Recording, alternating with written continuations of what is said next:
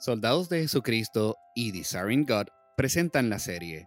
John Piper responde en la voz de Nathan Díaz. La maldad solo es mala porque perjudica a otros.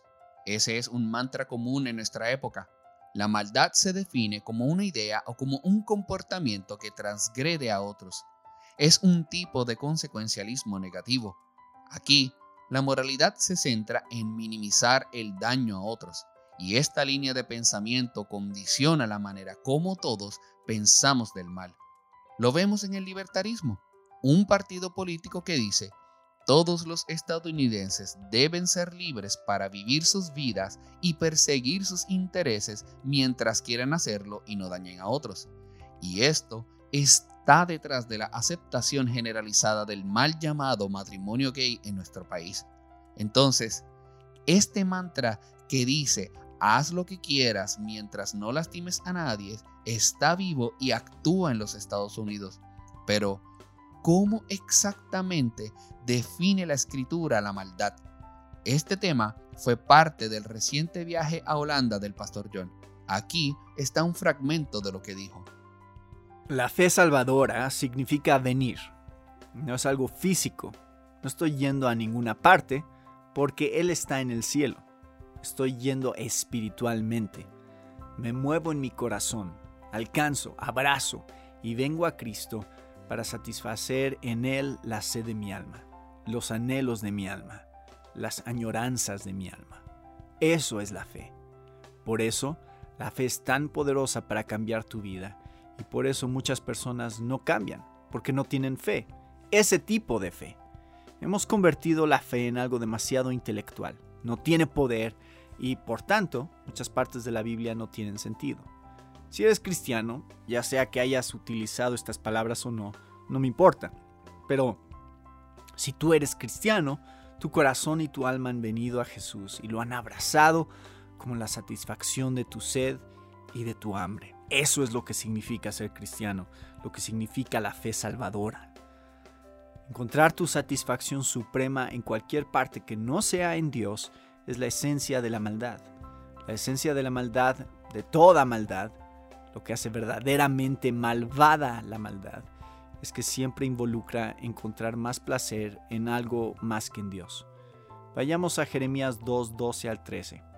Espántense, oh cielos, por esto, y tiemblen, queden en extremo desolados, declara el Señor, porque dos males ha hecho mi pueblo. ¿Cuáles son esos dos males? me han abandonado a mí, fuentes de aguas vivas, y han cavado para sí cisternas, pozos, cisternas agrietadas, que no retienen el agua. Esa es una definición asombrosa de la maldad, ¿no es así?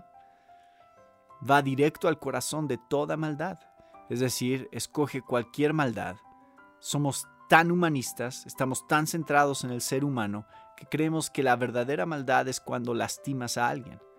Esa no es la verdadera maldad. La verdadera maldad, si lastimas a alguien, es que él o ella fueron hechos a la imagen de Dios. No te metas con Dios. La maldad tiene que ver con Dios.